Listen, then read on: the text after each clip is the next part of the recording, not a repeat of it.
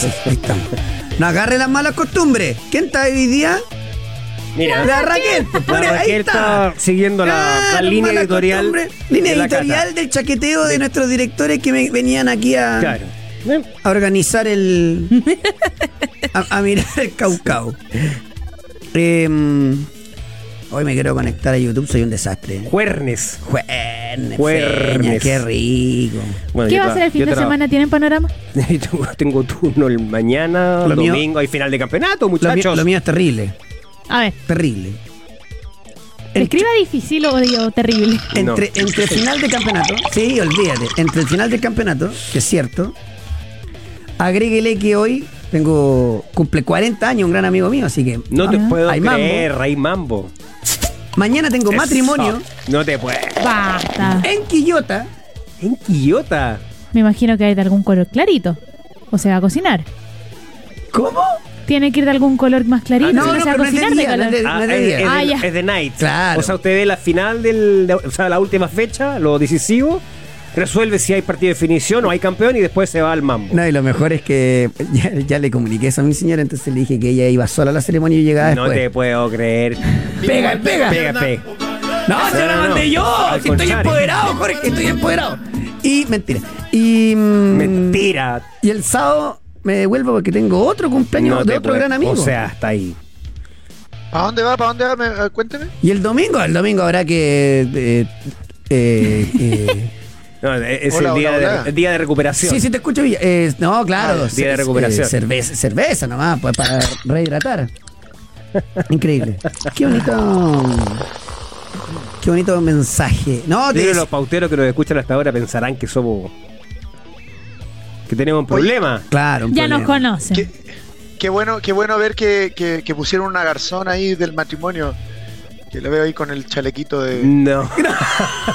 Me veo espectacular. No puede decirle esto a la Fran Vargas. Me veo espectacular. Fran Vargas hoy viste Exacto. una blusa blanca. No, no, es una polera blanca Sí. con eh, esta- estas manguitas como infladas, con vuelitos.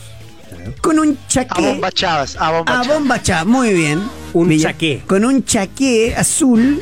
Azul marino, es verdad. A pesar de que se vea negro ahí. Es Es azul verdad, marino. Sí, se ve se ve negro. más Pero es azul oscuro. marino. sí, es verdad. Es verdad. Así que bueno, no, se ve espectacular la Fran Vargas, así que por favor que sean frica. Eh, bueno, ¿qué tal? ¿Cómo les va? 12 horas con 33 minutos para arrancar esta pauta de juego. Frica marraqueta. Menos mal, la Fran sabe que esta cuestión es parte de la... si no, no- Marraquetas son más. Estaríamos funados mal. Sí, brutal. No, yo no le, temo la, no le temo a la funa cuando hay sentido común, cuando se entiende que somos amigos y Cuando estamos es con haciendo- Claro que sí. Oye, Así que vengan, que vengan todos esos funadores. Eh, déjese ba- andar peleando. basta. Bueno, eh, me meto en YouTube porque la gente, se- eh, el, el- el mensaje es que se hagan miembros para que participen en los concursos exclusivos, se vengan a sentar con nosotros. Y bueno, ya empiezan varios a hablar y claramente el uno de los temas importantes es lo de Soteldo. De hecho, en la pregunta experto de hoy ya les voy a estar contando por qué. Todo en la definición del brasileirao. Eh, pero bueno, nosotros tenemos que hacer la previa del fin de semana porque mañana es feriado. ¿Cómo va a andar Cobresal? ¿Cómo va a andar Huachipato? ¿Qué pasa con el descenso? Etcétera, etcétera, etcétera. Vamos a estar hablando de una NB ayer. Ayer otra vez me quedó dormido a lavar el ñafle. Porque el señor Luka Doncic te mete triple doble eh, en medio tiempo. Y porque los Warriors ganaron muriéndose y hay varias cositas que tenemos para, para contar en el mejor básquetbol del mundo. Hay harto fútbol internacional. Hoy hay sorteo de Copa América. Así es, a las eh, 21 a 30 horas, horario de Chile. No, Ya. sé, no sé cómo estamos con Miami. Ahí Ay, nos, nos- Hay dos horas menos tenemos acá. o sea, las, es allá a las eh, Siete y media. siete y media de la tarde. Vamos a repasar los bombos porque la verdad nosotros Estamos en el bombo 3. necesitamos un poquito de suerte. A esta altura todo nos viene bien. Vamos a estar hablando de la U y y Fernando nos va a estar explicando. Yo ya estoy escéptico con un tema, si no quiero pelear con Fernando antes de. Él nos va a explicar un- algo que pasó en la U. Eh, vamos a estar hablando, por supuesto, de Primera B. Hoy viene la banda de DLT, el tío Buzz Lightyear, a contarnos cositas. Ah, es que el villano, Vale, sa- dice, ¿qué, ¿Qué pasó? es que el villano sabe, pero los muchachos volvieron Sí. y, ¿Ya? y hicieron una renovación en el staff. Y, y bueno, nos mandaron a- eh, la semana pasada. eh, Le pusieron contenido, la verdad. claro. Sí. está- está- Sí. la verdad que está bueno. Sí. Y nos mandan al- a uno, uno nuevo. Uno nuevo. ¿A quién viene? No, no, la semana pasada. Ah, claro, que llegó El la tío Buzz. Y le, y le pusieron tío Buzz Lightyear, son muy pesados. Cuando lo veas eh, Villanueva, seguramente algo, algo le va a dar. Ok. Católica, Ok. eh, yo te digo, vamos- nos vamos a ganar una cantidad de enemigos en el medio eh, durante este ¿Por periodo de qué? pase. ¿Por qué? ¿Por qué? No, porque de verdad, o sea, si, va, si es tirar nombre por tirar nombre, eh, atento. Bueno, es la, es la temporada del humo, po. Sí. Po, que hay que hay que verlo con esa, Ay, la con esa Premier mirada. League, ¿cómo está? ¿Cómo está? Ayer de verdad estaba computador, celular y tele. Increíble. Partido del City, increíble partido del Manchester United. De- quiero que el Villa me explique futbolísticamente cómo un tipo como McTominay es escandalosamente el mejor jugador del Manchester United. Increíble. Bueno, todo esto y mucho más con Gustavo Quinteros en conferencia de prensa en este momento. Ay, ay, ay, Gustavo Quinteros. Aquí comienza pauta de juego, dale. Hola, hola, hola, ¿qué tal? ¿Cómo les va? Muy, pero muy buenas tardes. Pato de Juego en el aire, que era 100.5 en Santiago, 99.1 en Antofagasta, 96.7 en Temuco, Valparaíso y Viña, pauta.cl el streaming, arroba pauta, guion bajo CL el Twitter, arroba pauta de juego en Instagram. Participe, súmese en este capítulo. oh, oh, tengo tantas cosas. 1415. Con el hashtag pauta azúcar. Sal- saludo a todos los que ya están. A todos los que están en YouTube. Me pregunta quién transmite el sorteo. Lo transmite Canal 13, si no me equivoco. es. DirecTV también parece. DirecTV también. Eh, agarraron papa, ¿viste? Porque, nada, es que la sub-21, a los que ya ¿Qué son dicen? miembros, como Lalo Holanda, ya le están escribiendo por dentro. Ya. Eh, tus colegas de Radio Pauta me piden que transmite el siguiente mensaje: paga el asado. Así son. es verdad. El asado ya cumplió un año. Ya va a cumplir un año el asado pendiente. Es verdad. Álvaro Jordán dice. Ah, hasta- no, no, pe- ah, lo peor de todo es que Messi va a salir campeón de nuevo y va a seguir debiendo el asado. el campeón de América. Es probable, ¿ah? Capaz. ¿Por qué Sí. no? Ahora, está para hablarlo es un día con, con- con más tiempo. En el asado lo hablamos. Claro, se- algo se rompió ahí adentro. ¿eh? ¿A dónde? Ahí en el plantel de la selección argentina, con lo de Scaloni, con lo de Tapia, con no sé qué. Pareciera que dirige Co- Ah, Copa no. América y, Sí, sí, sí. y está. ¿eh? Sí, sí, sí. Pero bueno, Bueno, Saludo problema- a- tema para los argentinos. a Pato Osorio. Saludo a Álvaro Jordán, que dice, Perú está en un mejor bombo que nosotros. Y no sé, porque nos puede tocar Perú y a nosotros nos convendría. Eh, así que bueno, De ahí vamos a revisar los bombos. Vamos a revisar. Los cabezas de serie. Eh, pero arranquemos con, eh, eh, con Colo Colo. Mientras se realiza la conferencia de prensa de Gustavo Quinteros, que la verdad, a ver cómo está viendo el rostro, está, está sereno, Ellos, está tranquilo. Ahí está, mira. temporada me han manifestado también la posibilidad de seguir. Así que vamos a hablar sobre todo del proyecto del año que viene, lo que el club tiene pensado. Y bueno, si en ese proyecto del año que viene yo soy el entrenador indicado para hacerlo, por supuesto, lo haremos. Y si no, supongo que, que, que vendrá otro entrenador. Bueno, hay Pero- que aclarar un poquito, eh, que primero, eh, audio de ESPN, le agradecemos a los muchachos. Hay que aclarar un poco que genera dos cosas. Primero, ni él del todo, ni el directorio del todo están claros de seguir y cómo se ha ido alejando la posibilidad de la selección chilena. Sí, Sí. fíjate que, bueno, él marca una cuestión que es evidente, que es, voy a hablar de la continuidad más en profundidad después del partido importante que tenemos eh, mañana viernes, porque mañana se resuelve si colocó los Chile 2 o Chile 3, y ahí cambian las cosas. El O sea, panorama ya se lo hemos explicado. Pierde Guachipato y la verdad que para Colo Colo le cambia la vida. Ganando, por supuesto. Tiene que ganar su partido, por supuesto. Colo Colo enfrenta a Curicó, que ya está descendido en el Estadio La Granja. El partido se juega también a las 6 de la tarde, al igual del de Unión Española con Cobresal y el de Huachipato con, con Audax Italiano. Pero se los voy a resumir. Los equipos que van a la fase de grupo no solamente tienen la posibilidad de jugar, ¿no es cierto?, eh, los cinco partidos, Sí. ¿no es cierto? Eh, los seis partidos, perdón. Los seis partidos. Eh, y tres de local. O sea, hay una está la recaudación. Está además la inyección económica que significa que entrega la Comebol para los equipos que van a la fase regular, que es de aproximadamente 3 millones de dólares. Sí. Si tú quedas como Chile 3, lo que recibes son más o menos 600 mil dólares. O sea, la diferencia son 2 millones 400 mil dólares. Es el partido, o lo- la jornada de mañana es, la, es el día en que se define si Colo Colo va a tener 600 mil o 2 millones 400 mil dólares. Mira, dos cosas. Primero, salvar a Andrés Núñez Rocco, otro, otro pautero miembro, otro pautero gol. Muy bien. Y ahora mira, mira lo que tengo yo. ¿Hablaron? Sí, Quintero habló. Le dijo, mira, yo entre- necesito que se vaya gente, bajar el, el tema de la cuestión salarial, necesito 10 refuerzos. 10. Colo Colo le dijo, espérate, espérate, espérate. Nosotros barajamos cerca de 6, queremos tirar, darle tiraje a la, A la chimenea. a la chimenea. O sea, a las divisiones inferiores. Claro. Y ahí ya empiezan los primeros roces. Después. eh, no hay un convencimiento eh, eh, total. Algunos de los nombres son duros. O sea.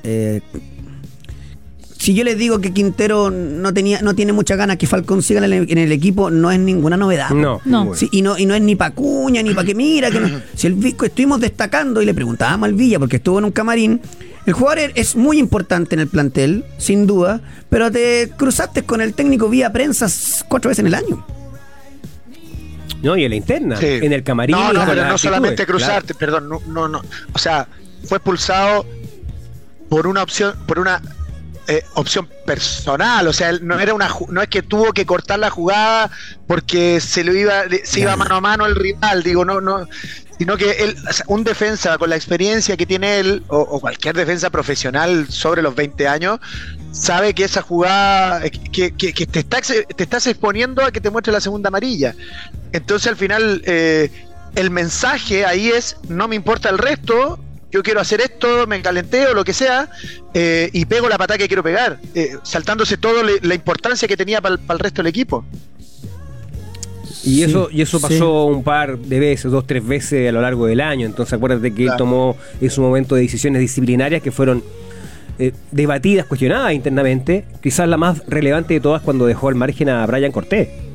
Ahí él se puso muy firme Sí. por una situación que nunca fue lo suficientemente aclarada de manera pública, pero Sí. que fue eh, tan grave que eh, eh, implicó una decisión rotunda del entrenador, es decir, de, de marginar al arquero titular y darle la posibilidad en su momento a Fernando de Paul. Y esa no le salió mal, Afortunadamente para Colo Colo y para, para el técnico y para De Paul también. porque mostró que tu, tu- tu arquero bis está listo y porque además, justo, y estas cuestiones son muy chistosas, justo, ¿o no levantó Cortés un cachito? Sí. Levantó. Sí, o sea, bueno, tenía- además vino la selección, Cortés pero... tenía que, o sea, estaba consciente que una vez que tuviese la posibilidad de volver y que se produjo a propósito también de una expulsión de Maximiliano Falcón en Copa, ¿te acuerdas? Claro.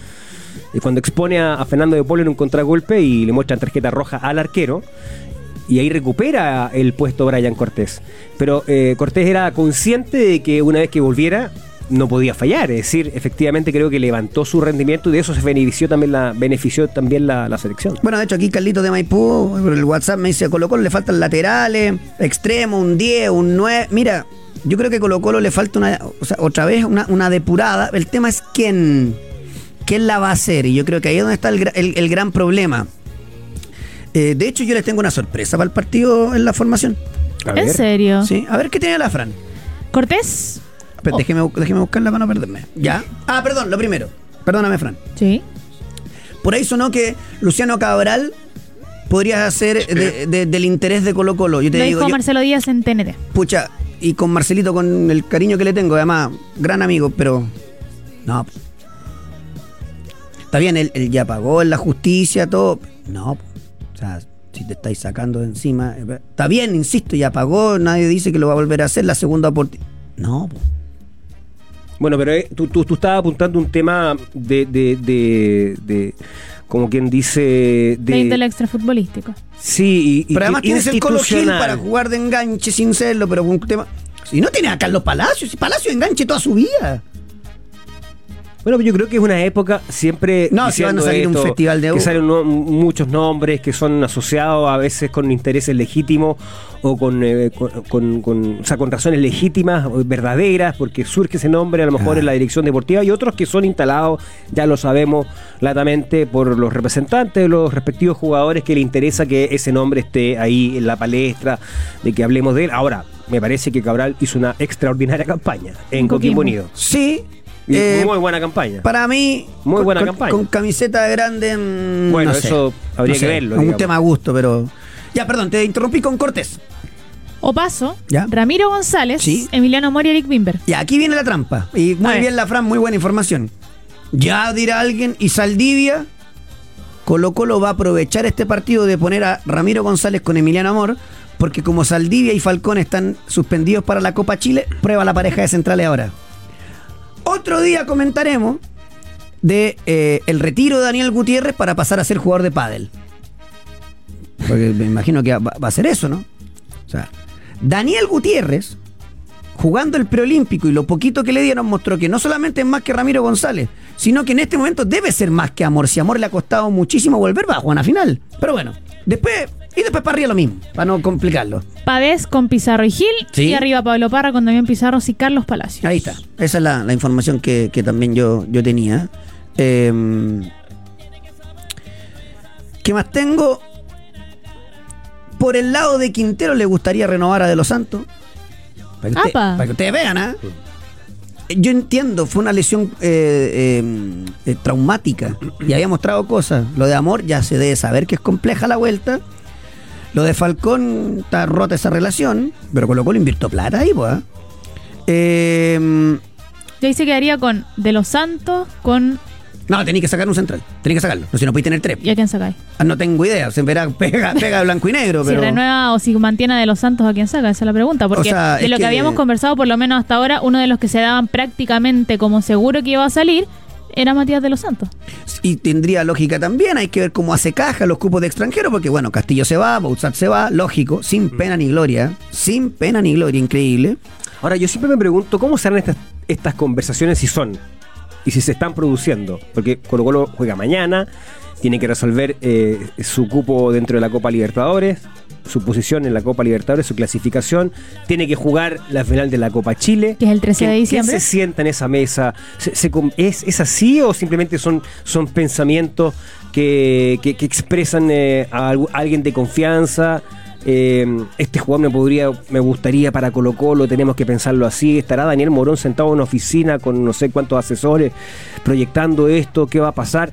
Eh, es, es como una duda que siempre se me plantea, o esto es más bien gran parte especulación que hacemos los periodistas y los medios, producto de que efectivamente estamos llegando a final de temporada y, y bueno, Colo Colo quedó fuera de lo más importante y, y siempre tiene que estar en la noticia. Sí, a mí me dicen que igual están hablando sin consultarle a Quintero o hay por algunos jugadores.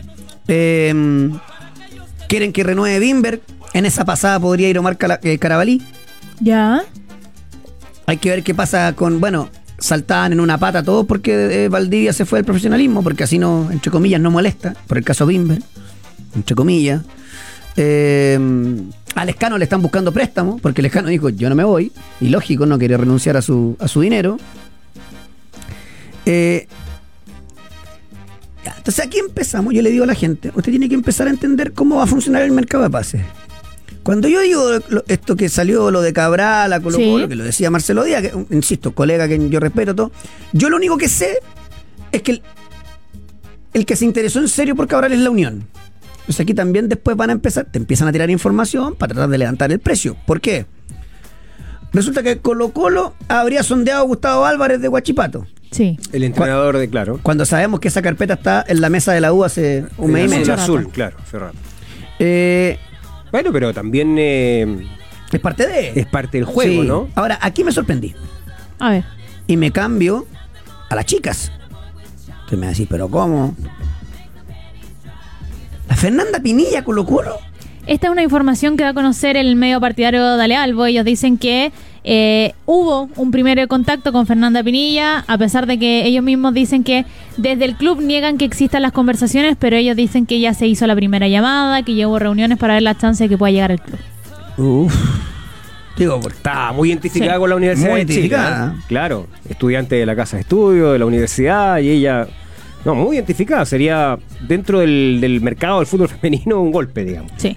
Seleccionada nacional también. Oye, acuérdense, los que están en YouTube, además de mandarse a la cresta por cualquier cosa, Por favor. eh, eh, que los que se hagan miembros participan por la camiseta de Lionel Messi. Además de La del Inter de Miami. además de sus comentarios destacados, además de participar por venir a sentarse acá una vez al mes con nosotros, la del Inter Miami, la del Lío, esa la vamos a sortear ¿ah? para el de viejito pascuero nos vestimos. Eh, Villa, ¿sabía que con Polla Experto puedes apostar mientras se juega el partido, incluso ver algunos por streaming? Las cosas que pregunta. Por supuesto, solo debes buscar los partidos únicos y en vivo y apostar por tu conocimiento. Son más de 50 tipos de apuesta en vivo y por streaming para apostar y mirar el partido mientras lo juegas, porque con Polla Experto. ¡Juegue! A ver, oye, que está llegando info, pero primero hablemos de la selección chilena. Ya. ¿Qué dijo Milán? Ah, don Pablo, ya. Primero. Se formalizó ya la candidatura para hacerse el Mundial eh, Sub-20 en 2025. Esta es una información que dio a conocer eh, la tercera, que se envió una carta al eh, director de los asuntos empresariales, etcétera, de la FIFA. Dan cuenta de esta intención y ya es, eh, ya es un hecho, ya es un hecho que Chile quiere ser sede, que lo quiere organizar, así que por lo menos ya en papel está. Si alguien me, si alguien me da una razón para creer en esto, considerando que el último mundial fue en Argentina, por más que haya sido una paleteada, Bueno, pero de la FIFA usted puede esperar todo, ¿ah? Sí, bueno. Fíjate que puede ser parte de la. O sea, eh, Milata apuesta a que. a la palabra de Gianni Infantino. Del presidente de la FIFA. Según dicen en la tragicómico NFP que, que le prometió esto y dijo, quiere, tranquilo, yo sé que esto ha sido doloroso, que te trae inconvenientes porque tienes mucha crítica, eh, porque quedaste fuera del Mundial 2030, eh, pero yo te prometo que va a estar ahí con el Mundial Sub-20, que si tú analizas, si tú analizas estrictamente lo que significa un Mundial Sub-20 versus organizar un partido de- de- del Campeonato Mundial No, mil 2030, ve- mil veces. Mil veces el, el Mundial eh, Sí. Por Sub-20, supuesto. ¿no? pero a mí no me... Pero yo también desconfío plenamente de lo que se dice ahí, se promete.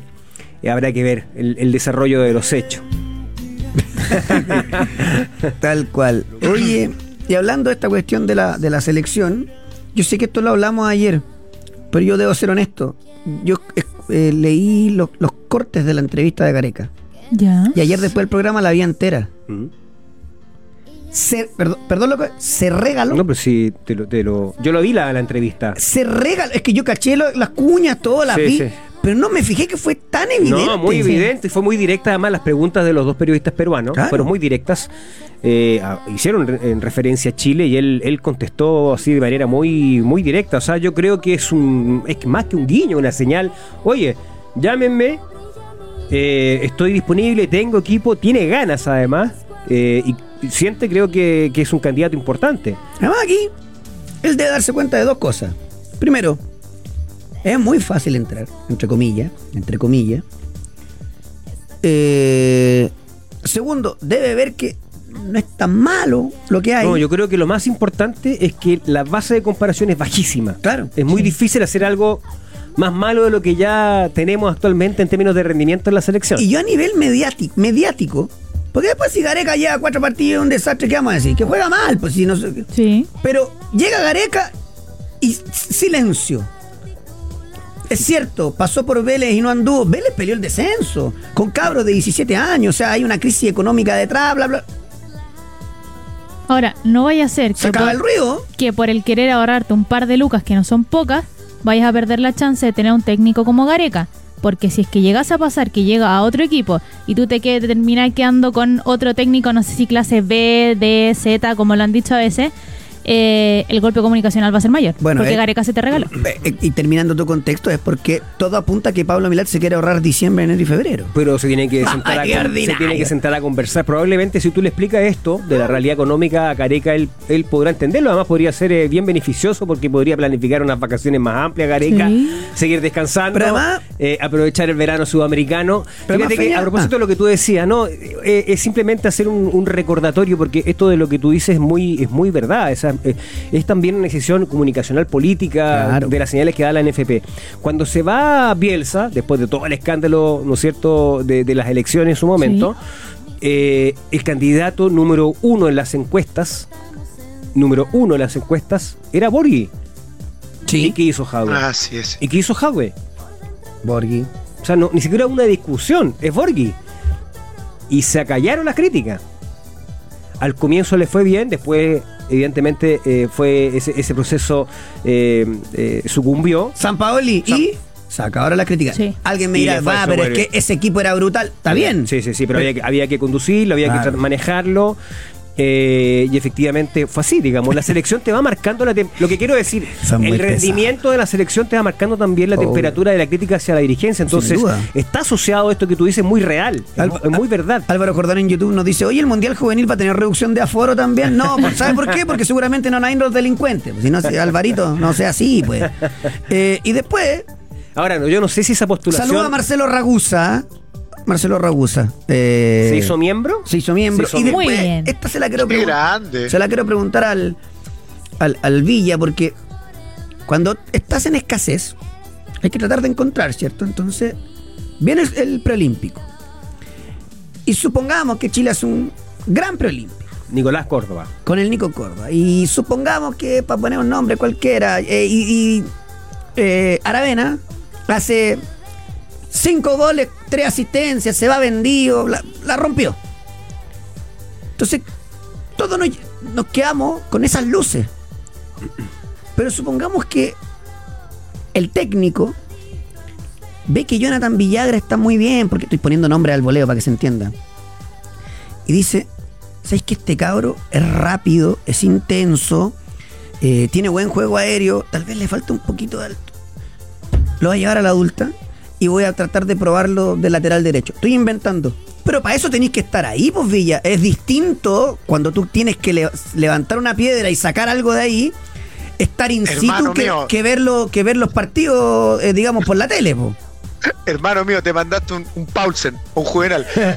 me, me perdí, me perdí en la, en, en la cuestión porque me estaba hablando de Aravena y después Claro, pasaste me a Villano que- y me perdí. Por favor, eh, eh, explícamela de nuevo más corta. que para todos, si hay un jugador que la rompe y, y tiene muy buenos, muy buenos números y todo, ese fue la- el crack, ¿cierto? Lógico. Pero Como ese, Villagra ya. que- pero ese ya está, como, no, como Aravena o como Damián Pizarro. Ya. Pero a lo mejor otro de un rol secundario, donde a lo mejor no tienes tanto en la adulta, te sirve, le vas a encontrar un espacio, pero para eso me imagino que se ve distinto estando en el estadio, hablando con el cuerpo técnico. Tú lo dices por la elección de técnico, Del de la técnico de la adulta, adulta. que debería estar en el preolímpico. Claro, Ah, en vez ya, de estarlo entendí, viendo por la tele, ¿no?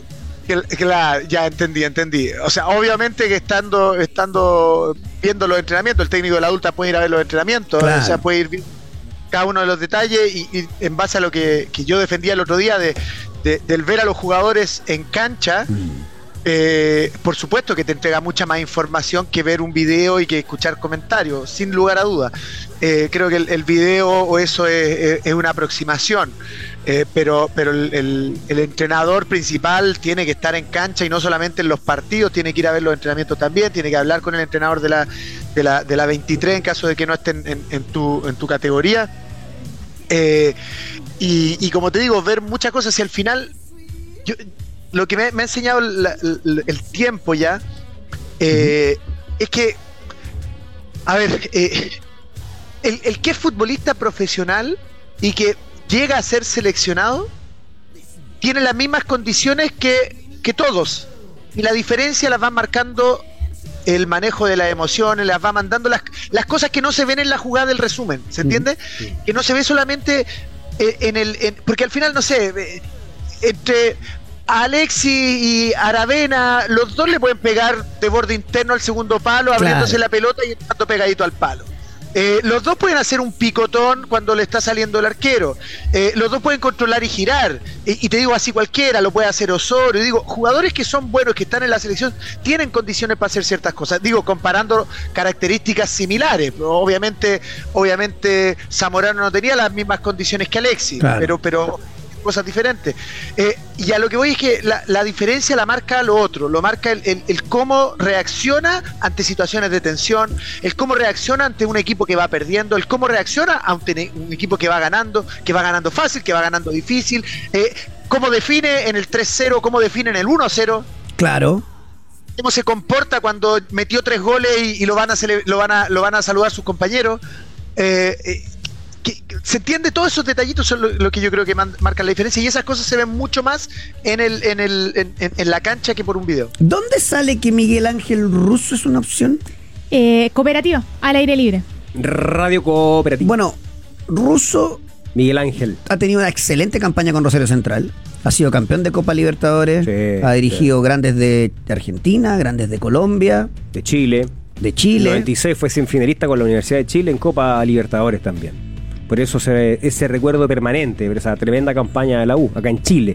Pero después lo ratificó en, en diferentes equipos. Siempre fue candidato eh, para la selección de Argentina. Pero el otro día le- sí. escuché una, una declaración que había arreglado con, con Grondona y finalmente eh, le dijeron que no la misma mañana. Él durmió siendo técnico de la selección argentina y a la mañana siguiente Grondona le dijo, Miguel Ángel es Diego.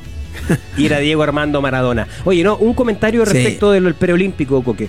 Las posibilidades que le vaya bien a Nicolás Córdoba, ¿cómo la vamos a hablar? Porque en términos de resultados, es súper competitivo. No tenemos mucho si lo, si lo comparamos con Brasil, Argentina, Uruguay. Y van solamente dos. Dos a los Juegos Olímpicos. Ahora, si les va muy bien a Nicolás Córdoba, futbolísticamente, funcionamiento, y además amarra una clasificación, olvídate, o sea, no lo puedes poner la adulta porque Vas a tiene que- dejar tiene a que Céfalo todas en- las va- divisiones Tiene que estar en los Juegos Olímpicos. Digamos que a Nico Córdoba lo que hay que, hay que pedirle es que se note que el equipo juega a su pinta. Sí. Y después para lo que venga, porque Chile, cuando salga esa nómina, se van a sorprender. Hay jugadores que no están ni cerca de estar consolidados en sus clubes. Y, y van Y a tener que sub-23, ser nominados, convocados igual, porque eh, eh, hay escasez. Y fíjate, no, lo, lo decía esto, lo marcaba, ¿por qué? Porque yo sé, yo sé que en este caso Córdoba eh, siente que la dirigencia no es muy clara. O sea, que en el fondo también lo llevan ahí en una emergencia y, y se dicen estas cosas, que en una de esas se puede ilusionar para ser técnico de la adulta, cuando en realidad todo está apuntado, apuntando a, a- a un técnico de, de- de mayor experiencia, digámoslo, de esta manera, ¿no? Em, Y que puede ser un fusible. Porque, ¿qué necesita hoy la NFP? Necesita fusibles que quemar, si ya, si ya los quemó todos. Se fue Castrilli, se fue Caguigao, eh, eh, eh, se fue el coordinador de la femenina. igual, yo, creo, yo creo que uno, uno dentro de todo, uno no- tampoco es Gil. Eh, No, el no Nico- sé. eh, con todo respeto, porque Lo- no es culpa de Nico Córdoba, no tenemos por dónde. Por eso, pero Salió la convocatoria para el preolímpico de Argentina, que no sé si es un, es un microciclo o es el preolímpico en sí. Pidió las disculpas el caso, ha trabajado bien aquí. yo, yo creo que es microciclo. Ah, porque estaba Pablo Solari afuera. Imagínate. Porque, claro, porque hay otros más. Tiene mucho. Santi Simón también estaba afuera, que lo decían y, y claro, había no se tiene retumbado gusto. Estamos dando nombres. No, y hablar Uruguay, por ejemplo, No, también. o sea, y es porque no es fecha FIFA, entonces los de afuera no vienen. No, si va a estar complejo, lo digo para que de inmediato nos haga un panorama, eh, porque uno siempre igual tiene la expectativa que, como ocurrió en el pasado, yo, diría- yo diría hasta los últimos 10 años, ¿ah? Eh, en, en estas categorías se emparejaban un poco las distancias, ¿no? Mm. Eh, con Brasil, Argentina. Pero yo tengo la sensación, después, bueno, viene el preolímpico, nos sorprenden, digamos, y tengo la sensación que también la distancia que vemos que hay con la adulta está en, esta, en estas categorías. Mm. No va a estar fácil la tarea para, para Nico Córdoba en el preolímpico de, de Venezuela. Pero bueno, veremos cómo sigue la cosa. Me voy a la pausa. A la vuelta, uh, traemos de todo. Así que quédese aquí en pauta de juego. Dale. Golf en pauta de juego junto a Paz Echeverría. Estás, querida Paz? Ahí la veo en movimiento. ¿Cómo le va? Mira, Bien, ¿y ustedes cómo están? Bien, pues aquí estamos eh, con. ¿dónde está la paz? Sí, porque veo canchita de fondo. Mira. Ah, bueno. Ah, qué, ¡Qué nivel! La Fran, me, la Fran me había pedido que buscara un buen spot y encontré uno mejor todavía. Me vine a la encantó. del hoyo 18, estoy en la parte del VIP aquí arriba. Notable. Y mientras no meta, mientras no meta mucho ruido, va a mandar bien. Es verdad, porque el golpe es un ya deporte está. de silencio, pilla. Eh, Pero ojo, ya están acostumbrados, eso está cambiando un poquito con el Lead Pass. Sí, sí, pero mira, los que los que vienen ahora no son las, las figuras máximas, así que con ellos podemos ser un poquito más. Podemos, podemos tomarnos una libertad un poquito mayor. Pero cuéntanos, Paz, para ¿qué, el fin de semana, para el fin de semana sería imposible. qué- qué torneo está ahí presenciando, siguiendo? Sí, estamos aquí con la organización del Abierto de Chile en su edición número 93. Se está jugando en el Club de Golf La Dehesa. Hoy día es la primera ronda. Acabamos de empezar a las 8 de la mañana. Están terminando recién los primeros grupos de la mañana. Eh, y lo importante de esto es que estamos con, con nuestras dos figuras. Estamos con Juaco y con Mito que están compitiendo esta semana. Eh, Juaco debe ir por ahí por el hoyo 13 o 14. Eh, le deben quedar nada, unos 5 hoyos para terminar. Y Mito juega ahora a las en la tarde, juega a, la- a las 2.09, pegando por el hoyo 1. Eh, Mañana se van a invertir las salidas, Juaco va a jugar la tarde, el mito en la mañana, así que es un panorama imperdible pensando en este fin de semana largo y que tenemos a los dos mejores jugadores de la historia compitiendo en Chile nuevamente. Así que los dejamos a todos súper invitados. ¿Es abierto completamente? ¿Hay que ponerse con algo? Me refiero a la entrada. Sí, la- las entradas se están vendiendo por Passline. Eh, las entradas para el- para hoy día, para mañana y para el sábado valen 5 mil pesos. Se compran ahí en la misma página de Passline, les llegan al mail que ustedes registren. Y para el día domingo las entradas tienen un valor de 8 mil pesos. Eh, aquí los vamos a estar esperando con activaciones bien entretenidas. Estamos con hartas marcas que se han puesto para hacer esto bien entretenido para, todos los, para toda la gente que venga. Así que nada, yo insisto en que es un muy buen eh, panorama para el fin de semana. Ojalá se, ojalá se motiven, venga harta gente. Hay hartas entradas vendidas para el fin de semana, eh, no tanto como para los panamericanos, o sea que la Ya. gente que fue a los panamericanos tampoco que se asuste de que no va a poder ver nada. Pero, pero estamos haciendo algo entretenido para que sea un panorama familiar. ¿Y tienes información cómo viene, eh, viene Joaquín hasta ahora o no? ¿O, o todavía hay que Mira, esperar la última vez que yo lo vi, no, la última vez que yo lo vi porque estamos con scoring eh, online, Ya. Entonces eh, se van actualizando los resultados cada tres hoyos. La última vez que lo vi venía dos bajo par, pero ahí escuché unos aplausos en el hoyo 11 que me parece que hizo Verdi. No sé si con eso se pone tres o, o, no- o la verdad no sé.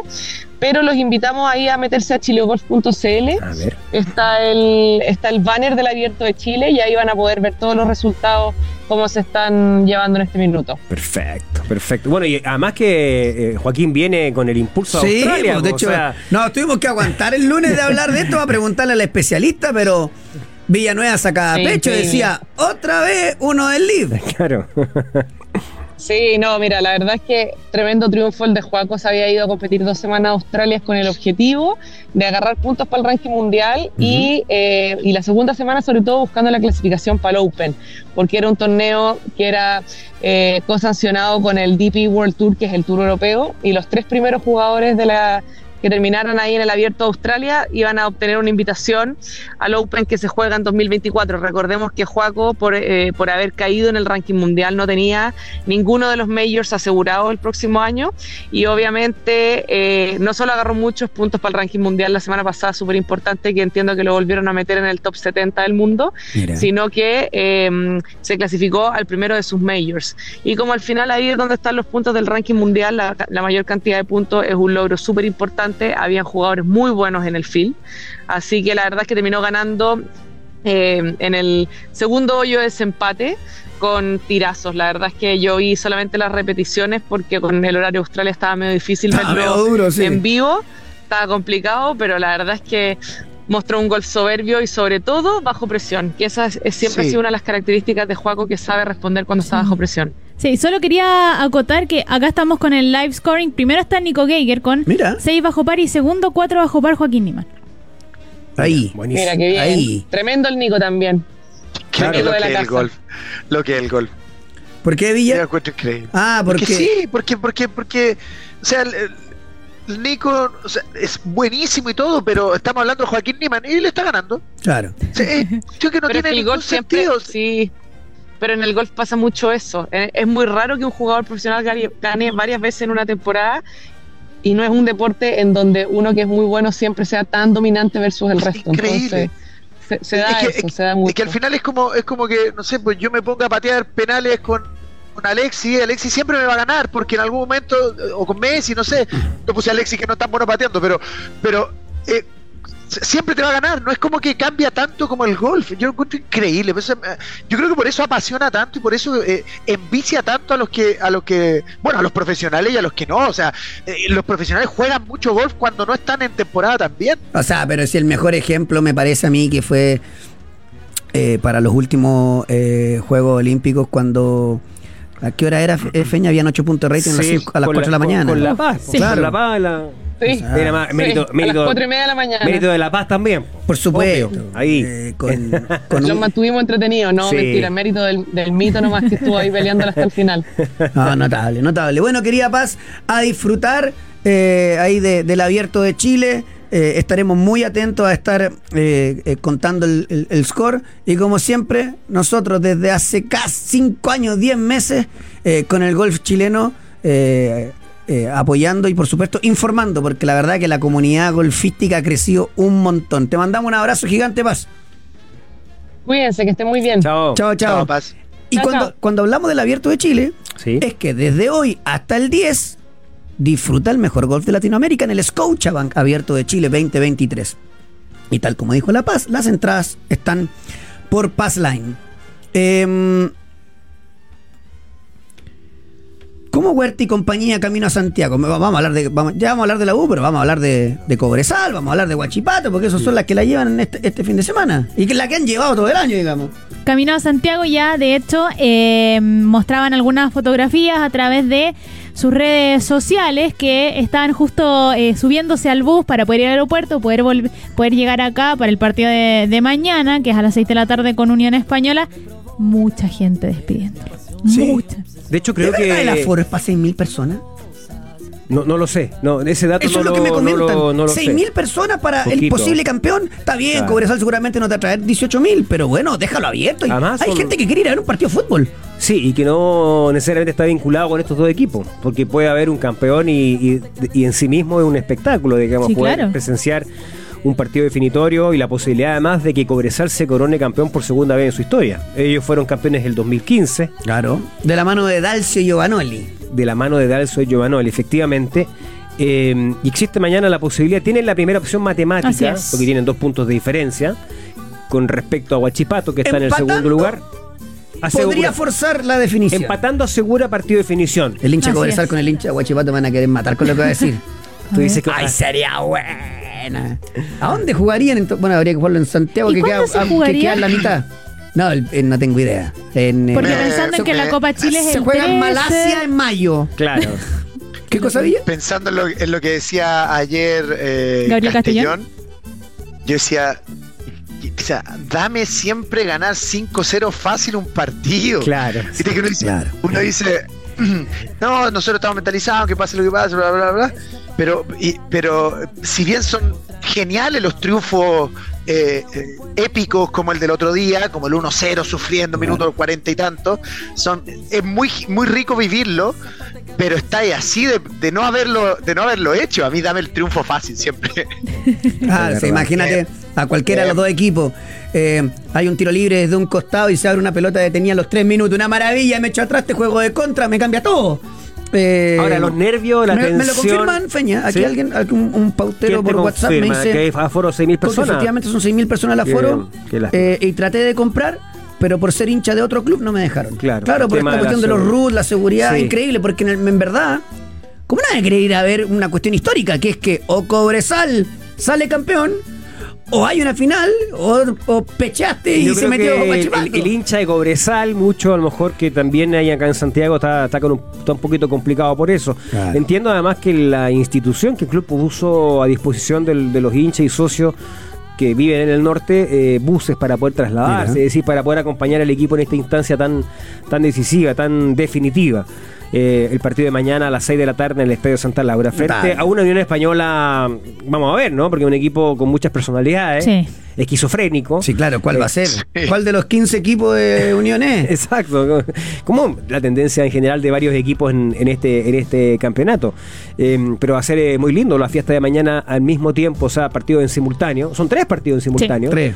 Eh, eh, Colo Colo, Cobresal y Guachipato. Alguien dirá, pero Colo Colo. no, por el Chile 2. No, no tiene nada que ver, pero No claro, tiene- por el Chile, 2. Ahora Cobresal no se nos puede olvidar que llega con tres bajas para el partido con Ya. Unión Española. Guillermo Pacheco, Durísima esa. Yo sé que va a jugar. va a El jugar lateral derecho titular, Va a jugar sí. Filla, pero Pacheco te asiste desde tres cuartos. Él Sí. es el- ese central que, que- O sea, lateral, perdón, que como siempre ha explicado el Villa.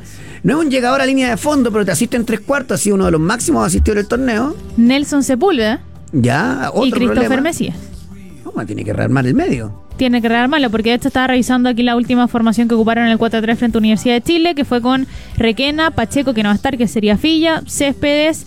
eh, está también Marcelo Jorquera por la plaza de eh, lateral izquierdo, Cristian Toro como el segundo marcador central, y al medio estaba Sepúlveda y estaba Mesías. Claro. Claro, la- eh, ahora recupera a Camargo, Ay, que es un jugador súper importante. Fundamental. Muy importante. Efectivamente, así como tiene suspendido, vuelven otros. Ahora, lo que te da cuenta del mérito de Cobresal, porque un equipo que no tiene mucha variante. O sea, de hecho tuvo que. Con lo justo. Bueno, el, el festival del sub-21. Eso, eso yo creo que le marca un poquito de la falta de variantes y, y también eh, me, me parece, ¿no? Eh, hace que los méritos y, y el reconocimiento para el trabajo en general de la temporada, de la regularidad, eh, Y Feña, yo me- estar en esta instancia. Yo me río porque elige Gustavo Huerta jugadores al dedillo. Por ejemplo, a mí me cuentan que está muy cerca de Cobresal Franco Lobo. Sí. Mira. Típico jugar para Cobresal. Para recuperar. Para recuperarlo, un jugador que. Bueno, me, me caso Munder, el escano. Y ya, mira lo que dijiste jugar así, porque uno dice, hacen esos jugadores que a lo mejor no andan en... gran- No, no, no, no. Son jugadores que andan muy bien en el mano a mano. Cuando están di- 10 puntos, ¿no? Porque si tú recuperas a un jugador que anda muy bien en mano, ¿cómo juega Cobresal? Sale desde atrás, la tiene, pum, va largo, pa, busca el duelo. Exacto. Y después tiene un pepero.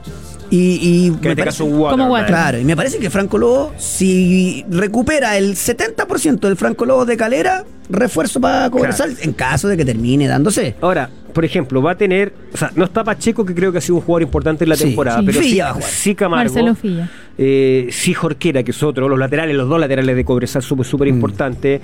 Eh, sí Leo Valencia, por ejemplo, que es eh, que, que- que ha sido, creo yo, una de las figuras más importantes también de la temporada. Por lo tanto, tiene, a ver, una base, una base eh, sustantiva como para eh, aspirar a ganar el partido. O sea, no, no tiene excusa desde lo, desde lo, desde plantel, tiene para ganar. para el partido de mañana eh, tiene alternativas, pero digo, es el momento también de valorar, porque puede pasar todo mañana, entonces... Hay que eh, pensar, perdón, Feña, que también Piñeiro está desgarrado. Bueno, Claro. el, principal de abre Unión lata de. Unión no va a estar. Seguramente a jugar Bastián Yáñez, eh, que, que no lo hizo mal, eh, pero ha tenido mucho alto y bajo. Bastián Yáñez pintaba para ser un jugador que se iba a los. Ya.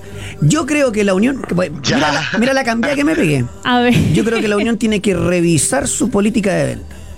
Política 22 de- años, metro 73. En su momento demoró la venta de Pablo Galdame.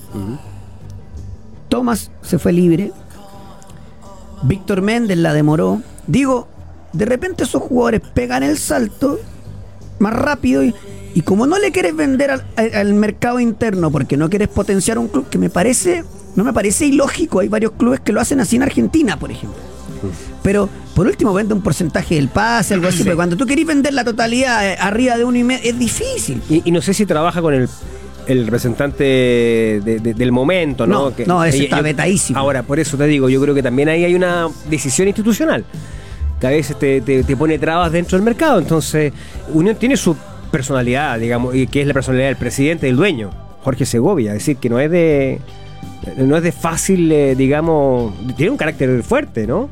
De decisiones duras. Fíjate que Unión Española tiene algo por lo que jugar mañana. Unión Española está décimo, tiene 36 puntos y podría ser un máximo de 39.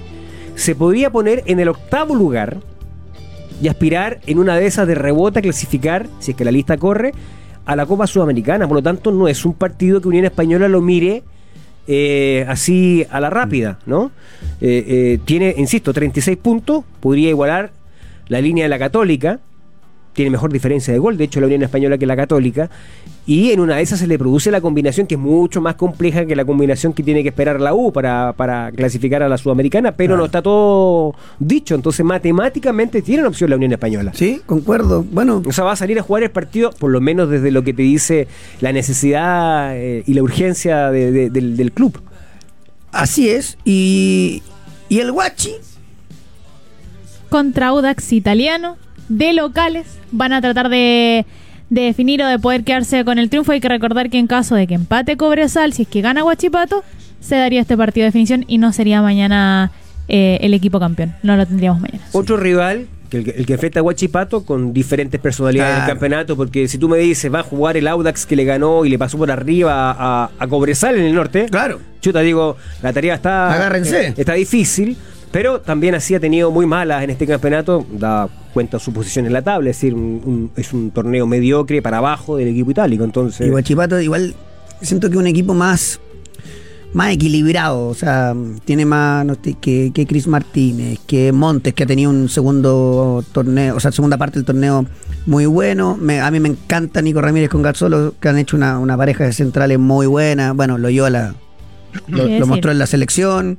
Vamos a ver, va a estar Tiene- no apasionante. tiene ¿eh? baja, básicamente. Claro. Entiendo que no tiene, no tiene baja. Sea, Guachipato va a poder contar y su técnico Gustavo Álvarez con los mejores elementos eh, y que han sido los destacados de la temporada. ¿no? Tú, tú decías, Gabriel Castellón, eh, eh, Felipe Loyola, Maxi Rodríguez, Cris Martínez, Gonzalo Monte, Sepúlveda, Sepúlveda, Claudio, que ha hecho un muy capitán. buen campeonato. Castellón, que hablamos ayer Sí, con él. Lo, lo- lo nombraba. Y bueno, veremos. O sea, eh, Huachipato tiene que ganar su partido, por supuesto, y esperar que tropiece Cobresal. Así Puede es. ser el, el partido de definición, un, un partido único, digamos, de definición, o puede ser eh, campeón. De hecho, Bueno, mañana. El que salga campeón va a ser un regalo notable de Navidad. ¿Y sabían que en esta Navidad pueden cumplir los deseos de quienes más quieren? Así es. Y lo pueden hacer en falabella.com porque encontrarán miles de regalos de las mejores marcas que esperan. Entre ya en falabella.com. No puedo creer tus enganches. Antes- lo Antes encuentro que pase a la UCO, que fíjate que me gustaría. ¿Qué? ¿Hay, un, ¿Hay llamada? No, es un sonido de. Navidad. Ah, Sí, los arbolitos de Navidad. Arbolito me, de va, me va a contar lo de su. Sí, la columna ya está publicada en pauta.cl. Y quería simplemente entregarle esta, este concepto, estas ideas, esta opinión que, que doy en la columna para ver si ustedes tienen o pueden aportar también algo de su propia cosecha. ¿ya? Mm. Eh, la voy a leer en, en- resumidas cuentas, ¿Ya? ¿no? En resumidas cuentas, obviamente no completa, pero un minuto 20 segundos básicamente me va a tomar para, para decir lo siguiente. Téngase presente lo siguiente. Ya. Cobresal o Huachipato, uno de estos equipos, se va a proclamar campeón del torneo de la primera división en el fútbol chileno de esta temporada.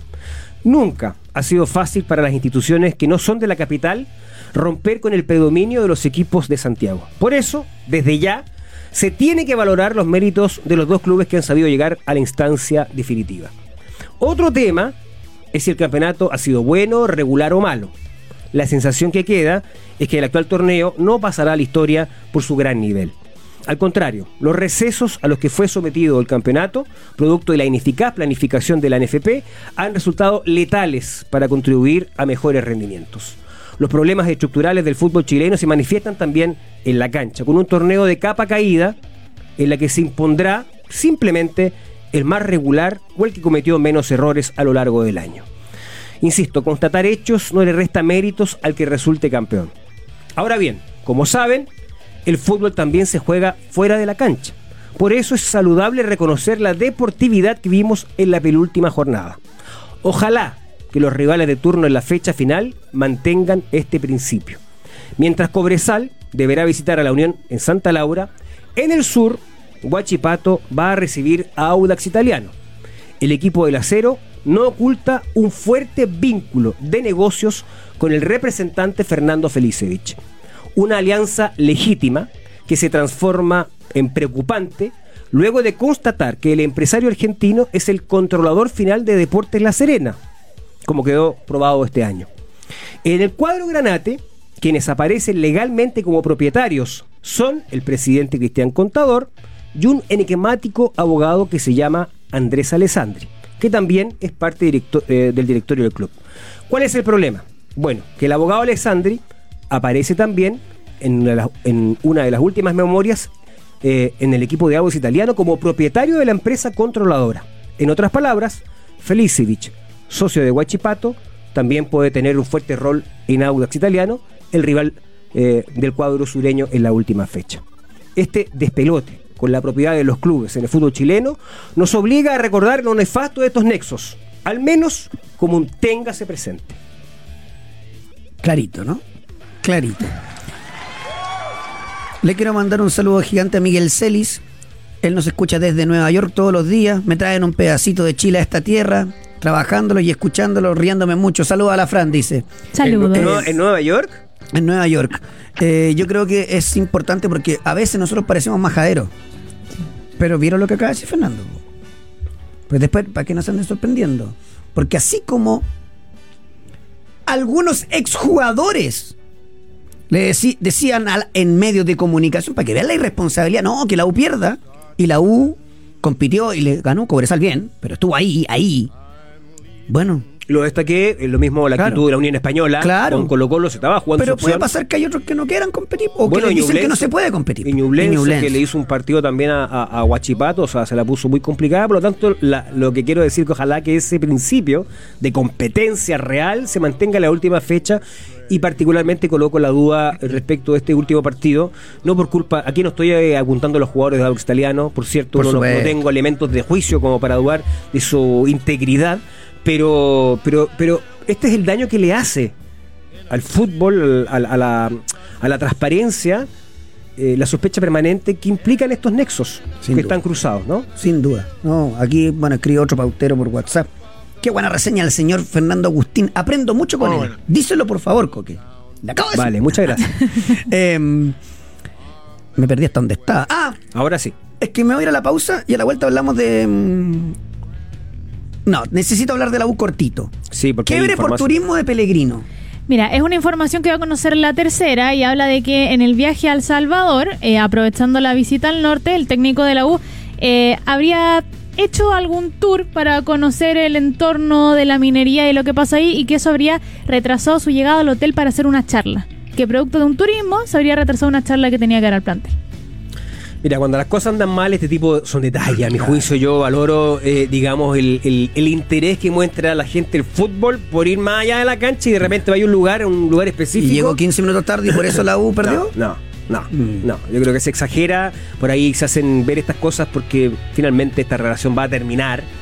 Eh, pero, mira, voy a decir, habla bien de Pellegrino. O sea, que no, no se queda. O sea, mientras algunos se quedan jugando con el celular o haciendo streaming o Sí. metiéndose a Instagram, alguien que quiera Tuvo, un- culturizarse. tuvo un impas. Un impas Sí. que puede pasarle a cualquier persona que. Oye, puede dar este un accidente y se Y te clavó demora- 45 minutos de taco. y le pasa a cualquiera. ¿Me explicas lo de la Corfuch, Feña?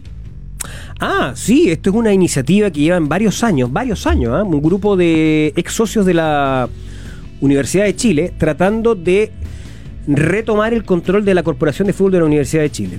Esta es la entidad que finalmente, eh, después, de, después del año 2052, va a retomar los derechos federativos que hoy están en manos de Azul Azul, así que no es menor.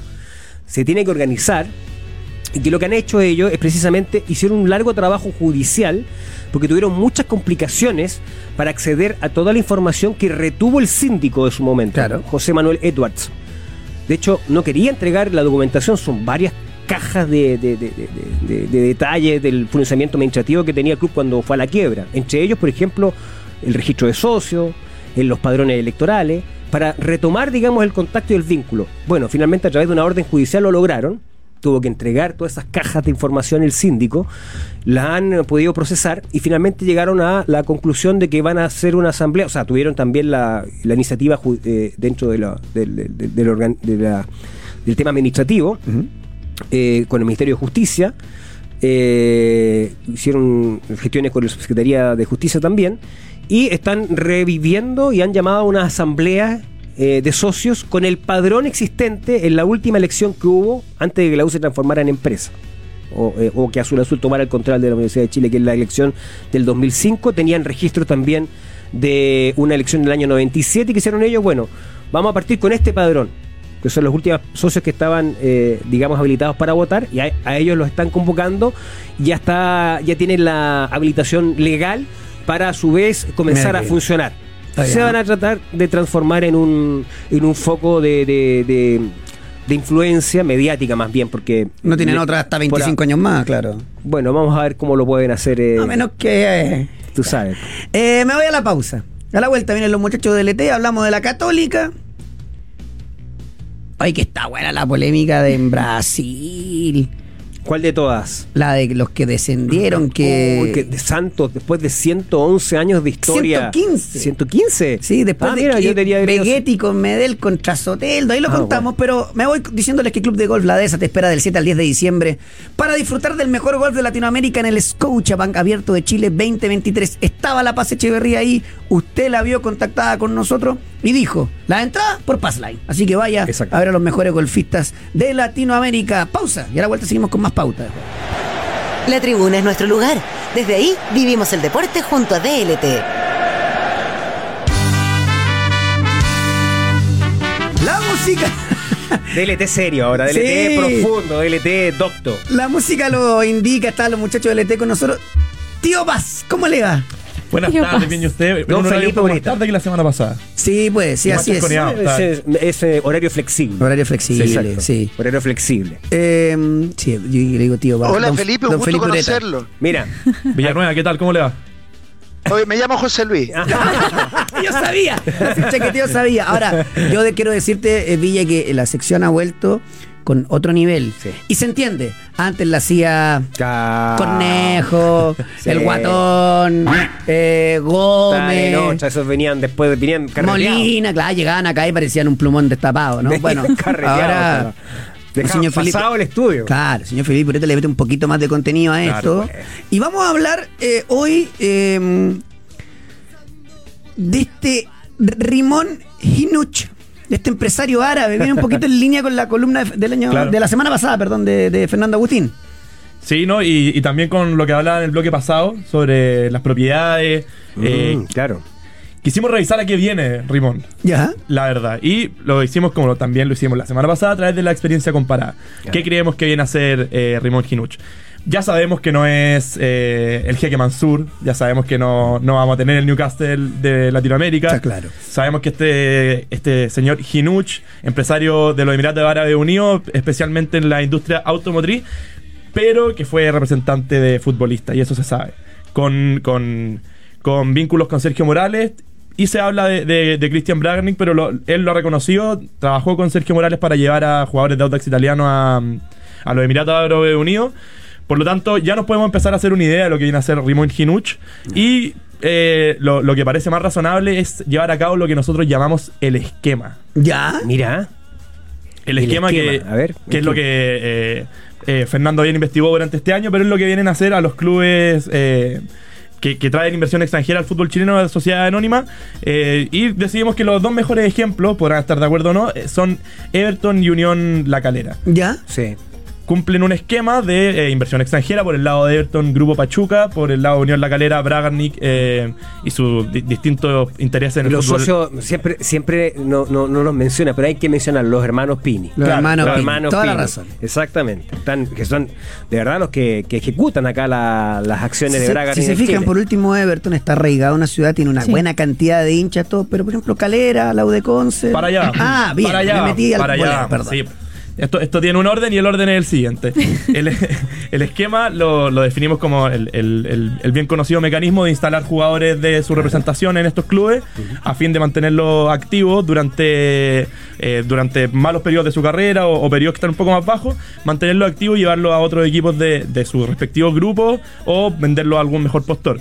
Caso de ejemplo y millones. En Everton, Lucas Di Llorio Claro. vino seis meses y después se fue a León y a Pachuca, dos equipos, dos equipos del grupo. Por el lado Unión La Calera, Gabriel Arias, Gonzalo Castellani, Walter Bou, estaban divagando en Argentina, los traen, lo instalan en La Calera y después de vuelta a Defensa y Justicia en mejor nivel y luego a Racing, Gabriel Arias, Walter Bou también divagó por otros equipos, pero el fin era volver a instalarlo en equipos de eh, que tuvieran eh, intereses de Christian Bragarnik. Sabemos que Defensa y Justicia es, es prácticamente su equipo en Argentina y tiene instalado Que le ha ido bastante bien, digámoslo. ¿ah? Sí, sí, sí, sí. Que, que un equipo que efectivamente ha tenido rendimiento, donde ha desarrollado un proyecto efectivamente que, que uno quisiera para el resto de sus propiedades en, lo- en los clubes. También está en el Elche, en España. Claro. Sí. Eh, En México muy instalado. En el México muy, muy instalado. Ahora, es lo que tú dices, ¿no? Son equipos satélite. Claro, eso, eso es el punto. Y para allá queremos llevarlo, porque Defensa y Justicia, por ejemplo, es un buen ejemplo eh, de eh, un, un- un equipo satélite que ha sido exitoso. Y, y quisimos traerlo al debate porque la pregunta del día de hoy, y la, y la instalo para que debatamos más que para exponerle, ¿Ya? ¿le viene tan mal a la Universidad de Concepción ser un equipo satélite? Y seguramente no. Mira, no Es quiero- que, no- es que yo creo, yo creo que, yo creo que, que a ver, ¿en, en qué punto? Claro. Le va, le va a venir bien pa- para tener mayores ingresos, le va a venir bien para contratar mejores perso- mejores jugadores, le va a venir, ya, todo eso lo consideramos bueno, creo que el, el- el concepto, eh, yo creo que el concepto no es si le hará bien o no, sino es si es moral o no, o si es ético o no, claro, porque incluso que va más por ahí. Va- claro, tiene que ver más con. Estoy de acuerdo con el Villa, tiene que ver más con lo ético porque seguramente le va a venir bien. Me explico. Poca hinchada. Sí. formación prácticamente nula. La U de Conce, si ponemos un ejemplo de, de- de- de- de Concepción con Santiago, está Guachipato, está Fernández Vial, El Conce. está el Conce, El Conce. y de ahí si quiere, porque Naval está medio lejos. Sí. Entonces, son menos los jugadores Y que se van a ir a probar. Schwager, antes. Claro, Lothar Schwager, son muy pocos los que se van a ir a probar. Entonces tú vas a hacer un, un satélite porque le vas a pedir sub-21 a los grandes. Como lo hace Unión La Calera. Claro, para potenciarlos. Eh, después te van a traer de rebote algún tipo como cuando llegó, ¿cómo se llamaba el central que venía de Alemania, el que jugaba en Calera? El central, bueno, ya aquí los pauteros me van a llevar al Un tiro. argentino. El argentino. Sí, pues. Y de repente llegan tres y te firma la defensa y te metí en Copa Sudamericana o que ese- asciendes. Ese es el punto coque, porque aquí lo que, lo que tratamos de hacer es una evaluación de pros y contras. ¿Cuáles son los pros? Bueno, evidentemente lo que tú señalas y que son lo que Rimón Ginuch ha dicho. Mi objetivo a corto plazo es volver a instalar a Universidad de Concepción en eh, primera división y a mediano plazo en copas internacionales, que es lo mismo que han hecho Everton No, pero, La Calera. pero, Felipe, es una, es una declaración diplomática, política, Claro. en el fondo no podría decir otra cosa. Eh, primero, la realidad. La Universidad de Concepción, la casa de estudio, estaba endeudadísima, no podía seguir sosteniendo el equipo profesional. Por eso lo, lo concesiona por 25 años a un precio que es el vuelto al par para un Sí. empresario árabe. ¿Cuánto fue? No sé. Un millón y medio de dólares, pero se compromete a una inversión de 500 mil para pagar deudas y Ya, todo. pero hablemos o sea, de dos millones de dos dólares. millones de dólares. Dos millones de dólares. Dos millones de dólares. Eh, Isnaldo no se fue a México como por tres. Si es que está en México, ya ni me acuerdo. Pero para que entiendan, porque es todo lo mismo, si es la Mm. Misma bolsa. Ahora, ¿cuál es el problema? Eh, si esté bien o no, el, el- el- digamos que le va, si, le va a ir bien o no, si va a cumplir o no, es lo que dice Santiago Coque. García se llama Alex García, gracias, Claudio. Morales. Eh, ta- tal cual. Es que es que los representantes futbolistas no pueden ser dueños de equipos de fútbol. Claro. Entonces acá lo, lo que tenemos que plantear primero es cuál es el objetivo de Rimón Anuch. ¿Es realmente el último propietario o él está prestando el nombre como vemos ha sucedido en Fernández Vial, con Bragarnik, como sucede en Audio Italiano, con Bragarnik y su sociedad y su sociedad con Felicevich, eh, como pasa en La Serena, con Contador, y en realidad sabemos que dirige ese, eh, ese eh, Felicevich. Felicevich. Entonces, esto es lo que se está es lo que está ocurriendo. Esto, esto no puede ser, esto, esto no, no, no está permitido, no está permitido. Entonces, partamos de la base de acá, que acá todo indica que esto es- podría estar ocurriendo. De hecho, el gerente deportivo Marcelo al que Rosas. nombra este empresario Rimun Anuch era el scouting de Palestina en los últimos cuatro años. Trabajó y al menos De él- hecho, mm, yo, yo creo, Feña, y, y- y- y lo vengo sosteniendo, y que este es un nuevo caso, eh, yo creo que este modelo, ¿Ya? este esquema, me gusta cómo suena esquema, porque Sí. es como más delictual. el esquema. Ese es el punto. Este esquema, este esquema eh, se nutre de que a la gente y nosotros comentemos de fútbol. Porque al final termina desviando la, la atención a si será bueno deportivamente, bla, bla. No importa. Sencillamente no importa. Y no deberíamos conversar de esto hasta que estas cosas estén blanqueadas. ¿Se es. entiende? Eh, pero, pero no podemos, no podemos porque al final se juega un partido y la gente quiere escuchar lo que pasó en el partido y terminamos yendo. O sea, yo creo que aquí ya nos metemos mucho en que está bien, yo, la- yo, yo creo que da para hacer programas diarios Claro, de- claro. Del, del mal uso, del mal uso de los clubes para intereses que no son deportivos simplemente.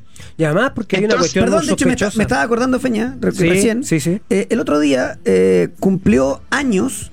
eh, mm, ah, eh, Defensa y Justicia. Que es cierto, lo ha hecho muy bien. Ha tenido hasta un rol social. Salió campeón continental. Pa, pa, pa, Claro, pa. bla, bla, bla. Y el que hablaba era Cristian Bragarnigui y decía, nosotros No, hemos sí, hecho, sí. compadre, No, no. de verdad que le han hecho de lujo. No se puede. Es que no se puede. No es se puede. Y entonces, eh, y lo esconden o lo ocultan, y entonces ahí está, hay un tema. Eh, efectivamente, hay sospecha de que está detrás Cristian Margarnik. No lo, lo dijo además el competidor en la puja, entonces hay que tomarlo Sí, también de claro. que tiene. Claro. El, el- el empresario argentino Santiago Filgueiras. Ahora nos vamos a demorar un mercado de paz en saber Eso es te iba a decir, eso te Ahora, iba a decir. el que viene.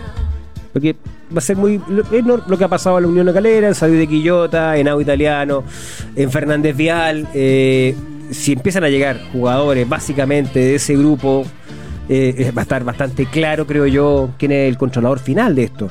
Eh, Rimón Anuch. Que tuvo, como es- dice, tuvo un vínculo con Sergio Morales Sergio en Morales. el 2011. Mm.